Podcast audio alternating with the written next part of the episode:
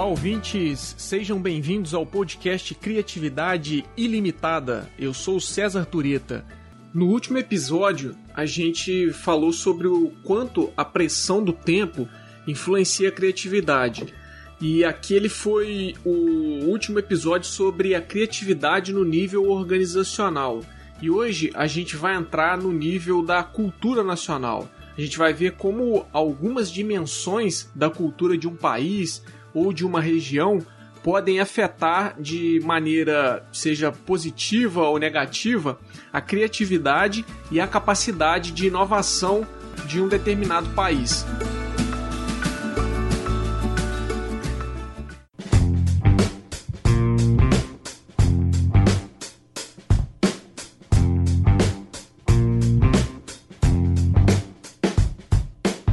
E aí, para a gente começar, é importante, já que a gente vai falar de cultura nacional, é importante a gente entender o que é cultura, o que é uma cultura. É, existem várias definições para cultura, mas é possível identificar alguns pontos comuns entre essas definições. E uma que a gente vai usar aqui é que a cultura é um conjunto de padrões de significados que são incorporados em determinados símbolos e posteriormente são usados para comunicar e para desenvolver o conhecimento das pessoas sobre como resolver os problemas cotidianos de uma determinada sociedade ou de um determinado país. E aí, na medida que esses padrões funcionam para resolver aqueles problemas, eles passam a ser ensinados e transmitidos para os outros membros da sociedade, para que esses outros membros possam lançar mão desses recursos quando se depararem com um problema parecido no futuro. Um exemplo interessante é a respeito da cultura brasileira. Um dos nossos traços é o personalismo. Então a gente resolve muitos dos nossos problemas a partir dos laços de amizade. E aí, é, ao longo do tempo, como uma forma principalmente de superar ou contornar o excesso de burocracia, que, de regras que existe na nossa sociedade, a gente acabou encontrando como um mecanismo para resolução desse problema as relações pessoais. E aí, uma vez que isso funcionou, isso vai sendo transmitido para as outras gerações e é, acaba sendo incorporado na cultura brasileira. Só que o mais interessante é que a cultura nacional é tão presente no nosso dia a dia que a gente acaba assumindo essa cultura como natural. A gente não percebe como que determinados é, valores, determinadas crenças estão presentes no nosso dia a dia. Só que a cultura nacional ela não é homogênea você tem, é, como o país como o Brasil, com as dimensões que tem, a gente tem é, alguns traços que são mais ou menos compartilhados na cultura nacional, no país como um todo, mas você também tem características que são bastante peculiares em determinadas regiões do país, algumas outras que são é, particulares de certos estados e até mesmo de determinadas cidades. Então, embora você possa encontrar nos diferentes países alguns elementos ou alguns traços culturais que são compartilhados pelo país como um todo, existe dentro do próprio país uma série de características que são muito próprias de certas regiões. E quando a gente fala de criatividade, é, a gente pode dizer que existem algumas características que são bastante peculiares de certos países e de certas regiões do mundo, é, como a gente vai ver a seguir, mas é, existem algumas características que são universais. Historicamente, a pesquisa sobre criatividade acabou sendo dominada por concepções ocidentais sobre o que é ser criativo. E no próximo episódio, inclusive, a gente vai falar dessa questão do que é a criatividade no Ocidente, e no Oriente e vai ver a diferença entre elas. Mas por enquanto, o que é importante a gente saber é que, apesar desse domínio do Ocidente sobre as concepções de criatividade, as pesquisas evidenciam algumas características que podem ser ditas como universais a respeito da criatividade. E aqui eu vou destacar três delas. A primeira é a novidade ou a originalidade. A novidade em si depende do contexto. Então, o que é visto como novidade em um país pode não ser visto como novidade em outro país. Isso leva a gente é, tratar da questão do grau de novidade, se essa novidade ela é incremental ou é radical. Algumas sociedades valorizam mais as inovações radicais, como por exemplo as sociedades ocidentais então, nessas sociedades, você acaba atribuindo um valor maior, um peso maior para aquelas inovações que rompem com as convenções, com os padrões e com as tradições que até então determinavam é, como as coisas deveriam funcionar. Por outro lado, é, outras sociedades preferem ou valorizam mais inovações incrementais, que fazem com que ocorram mudanças graduais, seja na sociedade ou na economia. E, em geral, essas são as sociedades é, orientais que acabam valorizando esse tipo de inovação, porque é uma inovação que não rompe com a tradição. E normalmente as culturas orientais têm um apreço e, um, e valorizam muito o passado, a tradição. Então, se você quiser ter uma inovação, uma ideia, um produto criativo que seja valorizado como algo que realmente contribui para a sociedade, ele não deve romper completamente com a tradição. Então, esse é o primeiro, é a primeira característica universal da criatividade, que é a novidade, mas que acaba tendo variações em sociedades, seja ocidental ou oriental, dependendo do grau dessa novidade ou originalidade. E aí a segunda característica universal da criatividade é o valor. O valor é o quanto um produto criativo ou uma inovação é útil, é relevante e é adaptado ao contexto em que ele foi, é, que ele foi criado. No Ocidente, o valor normalmente é voltado para a utilidade econômica, que tende então a ter um peso maior do que em sociedades orientais que se preocupam muito mais com a utilidade social de uma inovação. Então, embora o valor seja uma característica universal da criatividade, ou seja, independente de qual seja a cultura, o valor é algo inerente ao conceito de criatividade, mas cada sociedade vai dar um peso maior a para qual é, dimensão esse valor é voltado. No caso das sociedades ocidentais, tende a dar um valor maior para a utilidade econômica e as sociedades orientais tende a dar um valor maior para a utilidade social.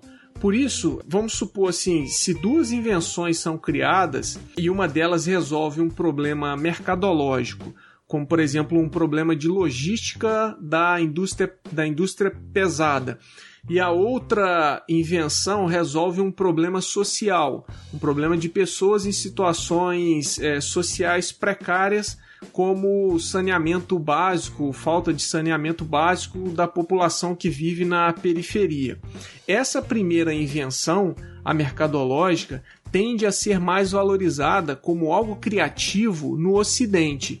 E a segunda invenção, a que resolve o problema de saneamento básico, tende a ser mais valorizada como criativa no Oriente. Então, embora o valor é, seja um componente da criatividade independente da cultura nacional, qual é o tipo de valor vai mudar se é uma sociedade ocidental ou oriental. E o terceiro elemento são os três componentes da criatividade, que é a habilidade no pensamento criativo, habilidades no domínio da tarefa e motivação. A gente já falou sobre esses três componentes da criatividade no primeiro episódio, que foi o episódio de abertura do podcast. Então, habilidades no pensamento criativo, só para a gente retomar, as habilidades no pensamento criativo são aquelas habilidades mais amplas que estão relacionadas com a capacidade do indivíduo de ter flexibilidade de pensamento,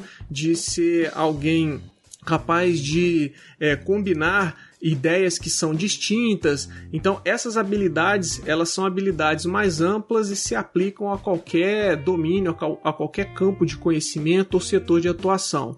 Aí você tem as habilidades no domínio da tarefa. Essas são habilidades mais específicas do seu setor ou da sua área de atuação. Então ela envolve o conhecimento que você tem a respeito das regras daquele campo, daquela área de atuação, é, as metodologias, as ferramentas que são usadas naquele campo em que a tarefa está sendo realizada. Então essas são habilidades mais restritas que envolvem uma certa área de atuação. E a terceira que é a motivação, que é o quanto você se empenha ou se engaja numa tarefa em função de você sentir que a, aquela tarefa ali é uma atividade prazerosa ou ela vai te oferecer algum tipo de recompensa. Então a motivação está muito relacionada com o seu com o grau de empenho que você vai dedicar a uma determinada atividade. E aí, apesar de estarem presentes em qualquer entendimento de criatividade, seja a ocidental ou a oriental, esses componentes têm suas particularidades dependendo da cultura. Então, algumas pesquisas mostram, por exemplo, que o senso de humor, esse é, atributo, essa característica pessoal, aparece mais no entendimento do que seja criatividade para as pessoas é, norte-americanas, mas não é, por outro lado, marcante para os chineses. Por outro lado, as culturas coletivistas, como a chinesa, tendem a valorizar mais a capacidade criativa das pessoas em criar algo que contribua para a sociedade, algo diferente do que valorizam uh, os indivíduos norte-americanos. Então, uma invenção ou um produto criativo que tenha um, um senso de humor nele intrínseco isso tende a ser valorizado, de acordo com essa pesquisa, pelos norte-americanos, é, mas não pelos chineses. Por outro lado, você tem na cultura, nas culturas coletivistas, como a chinesa, se você cria algo que contribui para a sociedade, isso tende a ser bastante valorizado como algo criativo. Então, essas três características elas são universais, como eu mencionei anteriormente, independe de qual seja a cultura nacional, mas dentro delas você pode ter alguma variação dependendo do país ou da região. E aí, para a gente entender a influência da cultura nacional na criatividade e na capacidade de inovação de um país, Muitos pesquisadores utilizam as dimensões da cultura nacional elaboradas pelo holandês Geert Hofstede. Apesar de ter é, sofrido muitas críticas ao longo do tempo, essas dimensões elas são bastante usadas para relacionar os elementos culturais de um país com a sua capacidade inovadora. Então, o Hofstede é, desenvolveu uma ampla pesquisa na IBM algumas décadas atrás se não me engano, a pesquisa foi realizada na década de 60 e envolveu subsidiários da IBM em 50 países diferentes. E aí, com, com essa pesquisa, ele elaborou um conjunto de dimensões culturais que ajudam a explicar alguns traços culturais em diversas, em diversas regiões do mundo. E três dessas dimensões é, são bastante usadas para entender a capacidade criativa e inovadora de um país. E a gente vai é, falar dessas três dimensões para relacionar com a criatividade. E essas dimensões são individualismo, distância do poder e aversão à incerteza. O individualismo, o que, que seria a dimensão do individualismo. Essa dimensão ela está relacionada com o grau de interdependência que uma sociedade mantém entre os seus membros. E o que, que isso quer dizer? Isso significa se aquela sociedade valoriza mais o eu ou o nós. Ou seja, se é uma sociedade que tem um apreço maior pela individualidade ou pela coletividade. Por exemplo, nas sociedades individualistas, as pessoas se preocupam mais em cuidar delas mesmas e, no limite, elas se preocupam com os seus familiares mais próximos, tendo então uma preocupação menor em cuidar de outras pessoas daquela sociedade. Então aqui o indivíduo é maior que o grupo. Por outro lado, é, se a gente pensar na, nesse mesmo, nessa mesma dimensão, nas sociedades coletivistas, as pessoas entendem que elas pertencem a grupos em que os indivíduos acabam cuidando uns dos outros e em troca eles têm ali um senso de lealdade entre essas pessoas do grupo. Aqui é a ideia diferente do, da sociedade individualista, aqui a ideia que predomina é aquela de que o grupo é maior que o indivíduo. A segunda dimensão da cultura nacional é a distância do poder. A dimensão distância do poder ela pode ser definida como o quanto os membros menos poderosos das instituições e das organizações de um país, de uma sociedade, o quanto eles esperam e aceitam que o poder seja distribuído de forma desigual naquela sociedade. E os mais poderosos dessa mesma sociedade entendem que eles têm direito a um status especial por causa da sua posição privilegiada, é, seja naquele país ou na empresa. Então, países que possuem baixa distância do poder são aqueles em que as pessoas se veem como iguais independente de qual seja a sua posição na sociedade, o seu status social, as pessoas não se veem como diferentes. Pessoas que têm um status social em tese elevado na sociedade, elas veem as outras pessoas que ocupam posições é, menos privilegiadas a, como um, igual. Então não existe muita essa diferenciação entre os indivíduos e isso também se reflete na, na nas empresas. Então, em países com baixa distância do poder, pessoas de níveis hierárquicos diferentes, elas não se veem como pessoas é, distintas em função do cargo que ocupam nas organizações. Por outro lado, em países com alta distância do poder, você tem essa diferenciação em função do status do indivíduo. O indivíduo que ocupa uma posição social privilegiada na sociedade, ele se sente superior aos demais indivíduos. E no Brasil, a gente tem um exemplo muito claro, que é um exemplo clássico, inclusive, dessa alta distância do poder e de como ah, pessoas que ocupam posições privilegiadas na sociedade se sentem no direito de achar que são diferentes ou mais mais especiais que os outros. E esse exemplo é aquela frase: você sabe com quem você está falando. Então, quando alguém que é, pensa ou de fato ocupa uma posição é, mais privilegiada na nossa sociedade é, vai resolver algum problema ou é confrontado de alguma forma, ele acaba dando essa carteirada, que é para mostrar para as outras pessoas que ele merece um tratamento diferenciado. E por fim, a terceira dimensão é a aversão à incerteza. Essa dimensão é o quanto os membros de uma cultura se sentem ameaçados por situações ambíguas ou desconhecidas, e por isso eles acabam criando crenças e instituições que vão ajudar a evitar essa ambiguidade ou incerteza.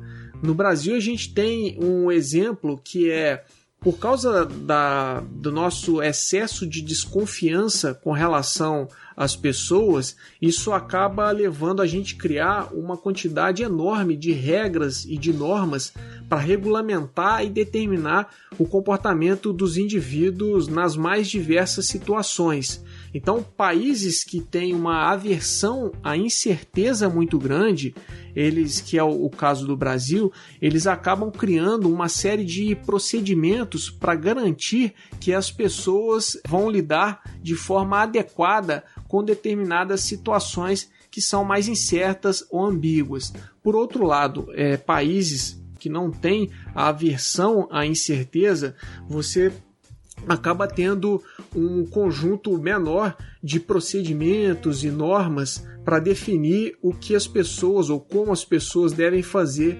determinadas coisas ou viver o seu dia a dia ou como as empresas devem atuar.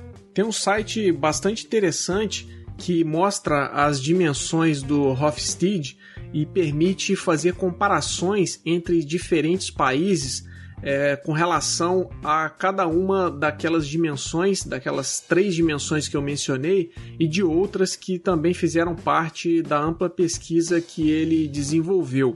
Eu vou deixar na descrição do episódio o link para o site para vocês darem uma, uma olhada caso vocês tenham curiosidade de entender melhor como que funciona e quais são as características de cada um dos países.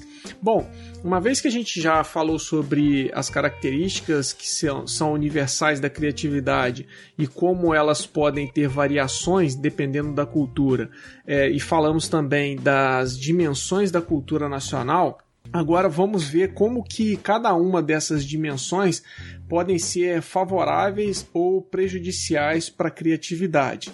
Então a primeira delas que é o individualismo. Então, a dimensão individualismo ela é dividida entre, como a gente viu, individualistas, sociedades individualistas e sociedades coletivistas. As pesquisas mostram que sociedades individualistas, de um modo geral, elas é, são mais favoráveis à criatividade. Embora no próximo episódio a gente vai explicar um pouco como isso funciona, porque é, não é tão simples assim, mas a gente vai ver em mais detalhes no próximo episódio. Mas de um modo geral, a sociedade individualista, ela que tem essa dimensão é, relacionada ao individualismo, ela tende a ser mais favorável à criatividade. Por quê? Porque nessas sociedades existe uma autonomia e uma independência maior dos indivíduos com relação às normas e às convenções e às tradições. E uma das premissas da criatividade ou de um produto criativo, de uma invenção, de uma inovação, é você ser capaz de violar determinadas normas, determinados padrões que são tidos até então como certos, como a maneira adequada de se realizar uma determinada atividade ou, se, ou de, resolver, de resolver um problema. Então, ao iniciar um negócio ou criar uma arte, a pessoa não se importa nessas sociedades, ela tem, a pessoa tem uma preocupação menor com a aprovação social com que os outros vão dizer a respeito dela.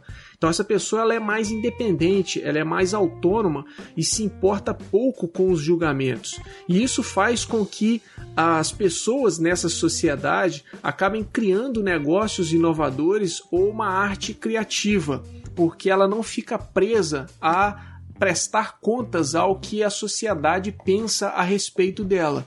Então, ela, como indivíduo, entende que a sua autonomia permite que ela crie coisas sem ter que ficar seguindo determinados, determinadas normas, determinados padrões já estabelecidos naquela sociedade ou naquela empresa. E aí, na, por outro lado, a sociedade, na sociedade coletivista, ela de alguma forma acaba sendo prejudicial para a criatividade, porque ela, as pessoas em geral são bastante conformistas. Então, elas vão procurar seguir mais o padrão, seguir mais as normas, as tradições e ter uma dificuldade, elas podem ter uma dificuldade maior em romper com essas normas e com esses padrões. Isso acaba gerando um dificultador para que você crie algo que seja realmente novo e realmente útil, porque você acaba fazendo, você pode acabar fazendo é, aquilo que sempre foi feito, talvez de uma forma um pouco diferente, mas dificilmente você vai romper diretamente com ah, o padrão anterior. Ah, as pesquisas evidenciam que há uma tendência maior de as sociedades individualistas oferecerem maior liberdade de criação. A segunda dimensão, que é a distância do poder, normalmente em sociedades com baixa distância do poder, você tem um ambiente mais favorável à criatividade, à inovação e à geração de invenções, Porque nesse tipo de sociedade você tem uma maior comunicação de pessoas de diferentes níveis e de diferentes status na sociedade ou dentro da empresa, o que fortalece a diversidade na geração de ideias. Então, como eu mencionei anteriormente, nesse tipo de sociedade, as pessoas que têm status distintos, elas se veem como iguais. Então elas não sentem constrangimentos de interagirem umas com as outras. Então, por exemplo, quando os funcionários de uma empresa trocam ideia abertamente com seus superiores hierárquicos sem se sentirem constrangidos de falarem o que pensam, de dar ideias novas e de fazerem críticas, você tem mais chances de que uma iniciativa inovadora surja dessa troca de informação. Então, se, se a sociedade tem baixa distância de, do poder, é mais provável que dentro de uma empresa pessoas de níveis hierárquicos diferentes interajam entre si de forma mais franca, de forma mais aberta, sem medo de se dirigirem umas, umas às outras em função de cargos, em função da hierarquia da empresa, em função de status dentro da organização. Por outro lado, numa sociedade que tem alta distância do poder, ah, ou seja, as pessoas elas acabam se relacionando umas com as outras, levando em consideração muito a posição que elas possuem, seja na sociedade ou na empresa, você tem uma dificuldade maior de aceitação da mudança porque ah, isso, pode, isso pode levar ou isso pode significar a alteração de distribuição de poder e das relações de poder. E isso vai contra os interesses já estabelecidos naquela sociedade ou naquela empresa. Então, uma inovação, uma ideia criativa, ela pode acabar alterando as forças dentro de uma sociedade ou dentro é, de uma organização. Por isso, é, esse tipo de sociedade com alta distância do poder tende a ter uma dificuldade maior de inovar, até mesmo porque você tem um distanciamento grande entre pessoas que ocupam posições diferentes na hierarquia dentro de uma empresa, e isso vai gerar uma, um, um dificultador em termos de comunicação e de geração de novas ideias. E aí, por fim, a gente tem a terceira dimensão, que é a aversão à incerteza. Em sociedades que aceitam a incerteza, que conseguem é, navegar melhor em situações ambíguas e que tem uma tolerância maior ao risco, nesse tipo de sociedade as pessoas costumam arriscar mais elas costumam se aventurar em novos negócios, em novos projetos iniciativas, mesmo que essas, esses projetos ou iniciativas pareçam ruins ou, ou estranhas num primeiro momento. Então, com uma grande quantidade de iniciativas diferentes acontecendo naquele país, porque as pessoas têm uma tolerância maior ao risco, então elas acabam assumindo iniciativas que sejam arriscadas. Então, quando você tem uma grande quantidade dessas iniciativas num determinado país, maiores são as chances de surgir uma ideia criativa ou um negócio inovador. E para inovação e para criatividade, a quantidade importa. Então você precisa ter várias iniciativas acontecendo, porque quando a gente fala de inovação, a gente está falando de um risco muito grande de algo falhar. Então, quanto mais tentativas, quanto mais iniciativas, maiores as, as chances de você acertar em alguma delas.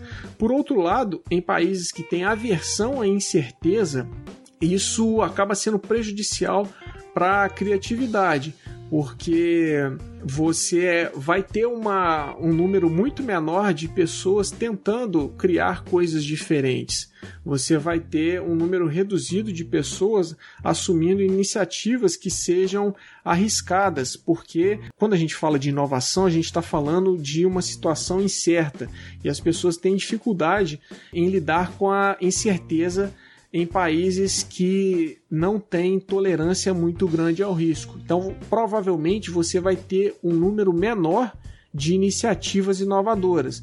Pode ser que você tenha muitas iniciativas em termos de novos negócios, mas novos negócios é, fazendo aquilo que outros, é, os outros negócios já fazem e não fazendo diferente, não criando algo efetivamente inovador, porque essas pessoas têm aversão, incerteza e elas não vão querer é, arriscar. E aí, países com essas dimensões favoráveis, fazendo um resumo geral, as pesquisas, muitas pesquisas mostram que países que têm essas dimensões favoráveis à criatividade, ou seja, é, são países que têm a dimensão do individualismo, baixa distância do poder e têm tolerância ao risco, aceitam a incerteza, esses países tendem a ter mais inovações, tendem a ter, por exemplo, mais patentes, porque essas características elas vão, ou esses traços, eles vão contribuir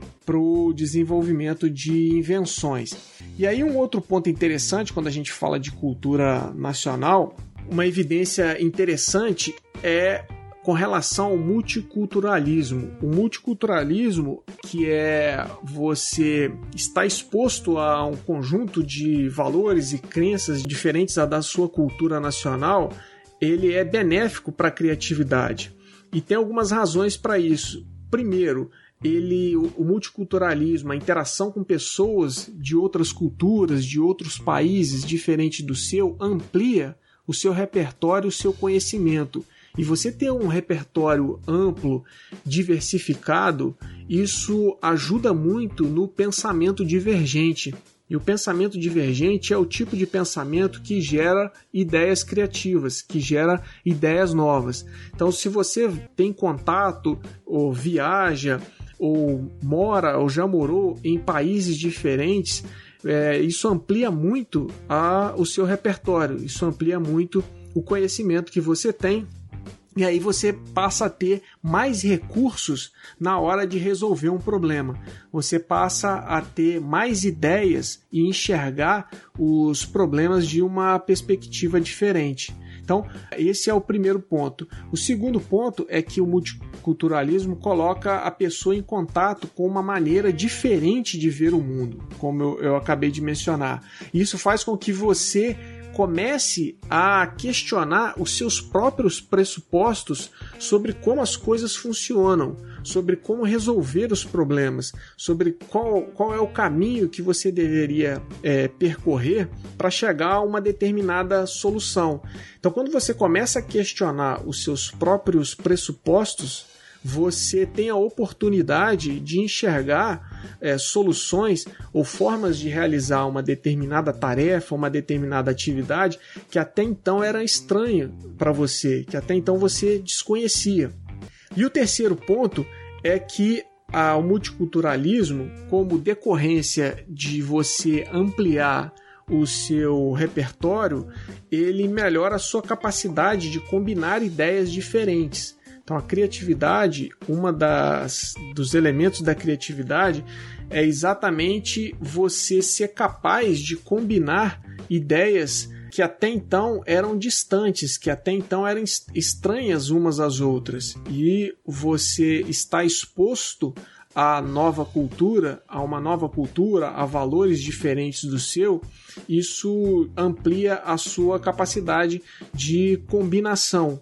Bom, e aí para finalizar aqui, a gente, embora as, a gente tenha várias pesquisas que indicam como essas dimensões da cultura nacional influenciam a capacidade de criação, de invenção e de inovação de um determinado país, a gente não pode tomar essas características ou esses traços culturais como um fator determinante para criatividade. Em algumas circunstâncias, as outras dimensões que a gente viu que não são favoráveis à criatividade, elas podem ajudar aquele país a ser criativo. Então, uh, esses elementos não, não, deveriam ser vistos como determinantes, mas apenas como um indício ali que ajuda a gente entender um pouco mais como cada país valoriza a criatividade e por que alguns deles, alguns desses países, são mais inovadores do que os outros. Isso faz com que, por consequência, você seja mais criativo.